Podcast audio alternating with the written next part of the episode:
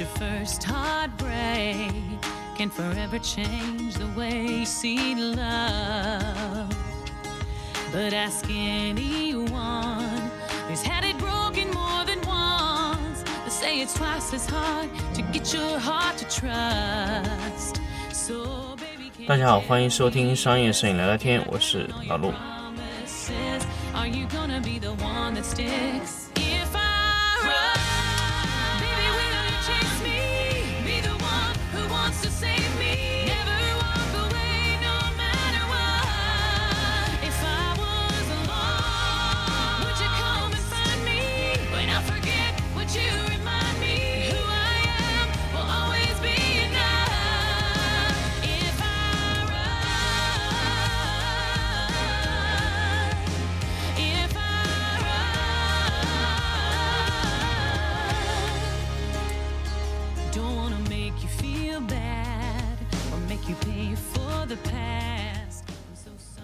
欢迎大家继续收听商业摄影聊聊天。我们这一期来聊聊上次我们在前一期摄摄影这个节目中留的一个影子。那我们来聊一下商业摄影的时间管理。其实这个节目呢，关于商业摄影的时间管理呢，其实我一直跟大家说过了。一个摄影师最大的成本是什么呢？时间成本，也就是我做了你的工作，他没有办法去做其他的工作。那么也就是说，摄影师最大的成本就是时间，他一天只能出现在一个地方。比如说，他今天去开 workshop，他就不能去拍摄；他去拍摄 A 产品，他就不能拍摄 B 产品。所以，摄影师的成本就是他的时间。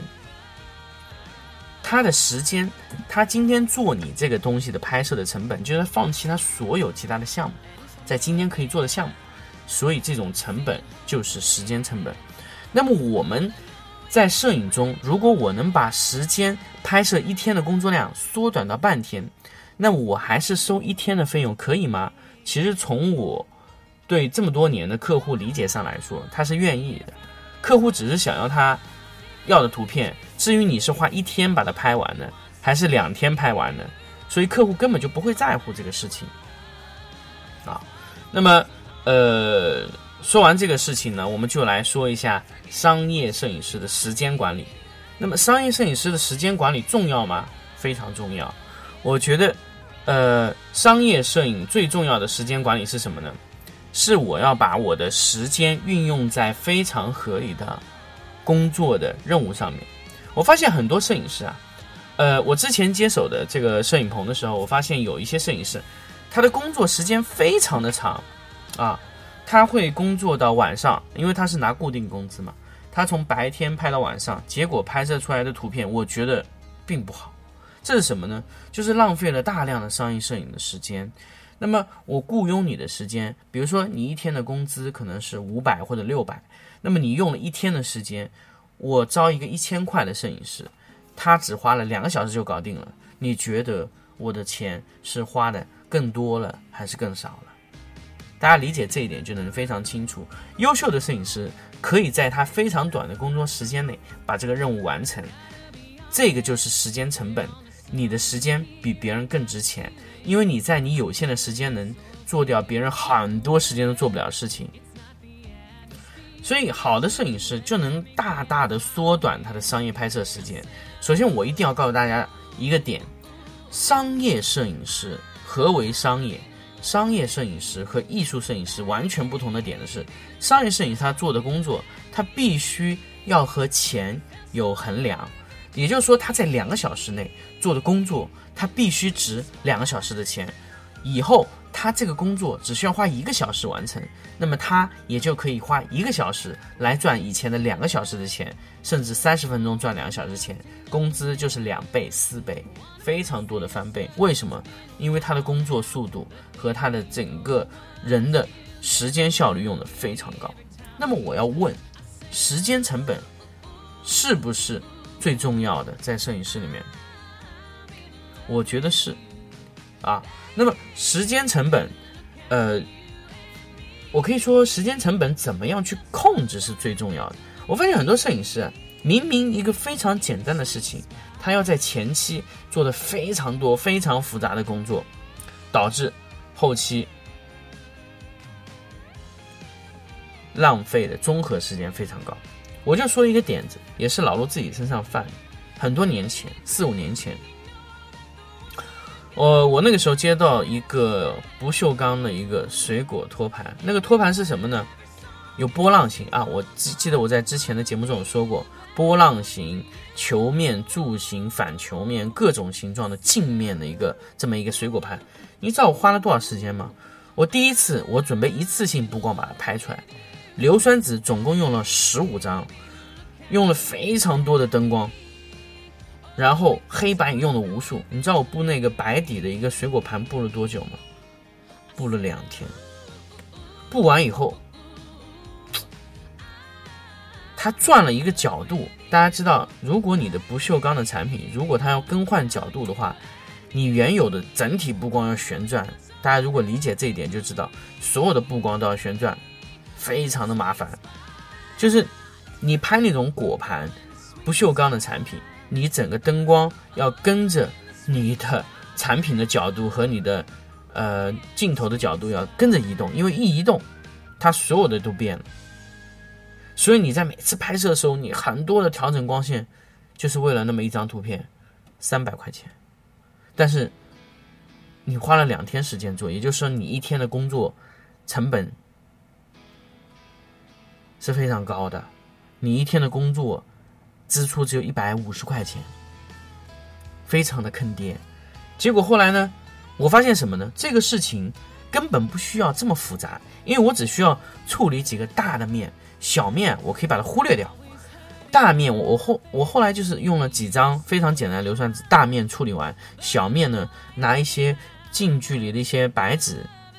陆续的一个一个给它补好，用后期刷出来。你知道这样我花了多少时间吗？两个小时，两个小时就做了两天的工作。后来我发现这个速度非常快，以后呢，我的所有镜面都只打大光，小光小的一些瑕疵位的话，基本上在拍摄时就不考虑了，直接用啊后期的方式把它一块一块合成到我的产品里面。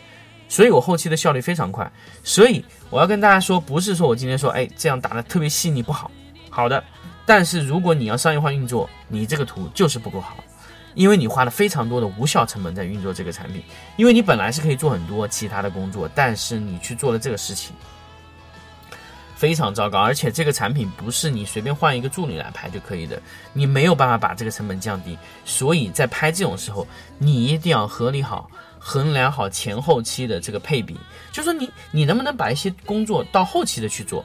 那还有一种工作是什么呢？就是明明前期非常简单，转动一下，结果要后期去做，后期拼老命修修修，费力，修了好久。所以我一直要说的时间成本，不是说你今天说我把这个省一点，那个省不对，是我们要合理把我们几个。岗位的工种时间合理的切分好。如果这个时间真的要非常长，比如说你去拍一套非常大的家具场景，你说能不能？你不能。你你你总的时间是没有办法改变的，但是你可以合理分配你在每个环节上消耗的时间，最后出这张图的时间。你能不能把这个产品说拍的更简单？这是不可以的，因为这是客户的要求。但是我觉得你可以。改变的成本是什么呢？你可以改变的成本就是我在每一个环节上的做的东西，在哪一个环节上做的时间成本是最低的。所以你只要考虑到这一点，你就可以非常好的处理。当然你在做时间管理，你在摄影棚管理的时候也是这样。你觉得这个事情是由前期做好，还是由后期做好？你要很合理的衡量好哪一个会让这个图片这个项目。会显得更简单。你要把合理的时间分配到那里，不是说因为这个东西是摄影师做，那么他移交给后期，摄影师觉得麻烦的事情都给后期做，不对。因为有一些后期很麻烦的事情，一定要前期做好，这叫合理的时间分配，而不是我们在实际上处理这个一些图片的时候的一些，呃，可以说是一些，嗯。就随意的一些时间分配吧，我觉得是要一个非常合理的。当然，我们在尝试某一种方案的时候，我们不可能第一次就得出一个非常合理的分配方案。但是后期我们会知道，就像我当时说的，刚才跟大家举的这个例子，一个水果盘的时候，我在第二天发现，原来这样的东西完全是由后期来操作。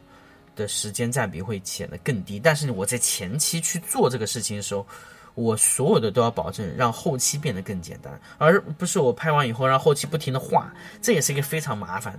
就是需要你在前期拍的时候，你要考虑到后期怎么做方便，那么你的前期的配合到后期也是非常非常的重要。所以我一直不建议大家去说做什么呢？就是说前期完全不做，让后期去画，这也是不对的。也就是说，你前期和后期之间的对接，你要让后期变得更简单。那么你在前期也可以简单的这一种方式，这是很重要的。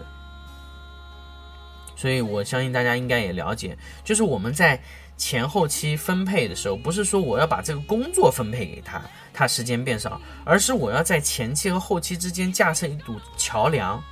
啊，这堵桥梁呢，就是让大家都可以方便的。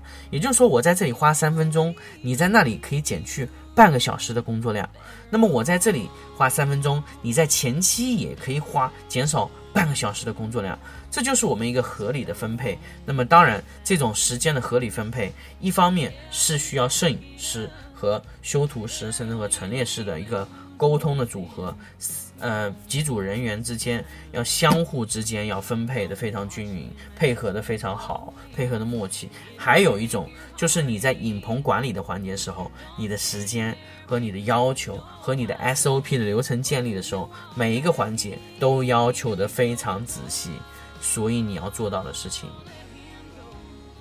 这就是我觉得在时间成本分配上。呃，一个非常重要的商业管理的手段，而不是你花了非常多的时间去做一个非常简单的事情。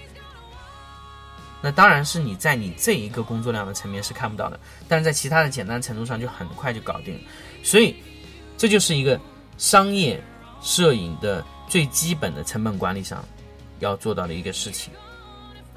好，那我们这一期关于商业摄影中的时间成本管理的节目啊，就说到这里。我们下期再聊一些别的东西。好，我们这期就到这里。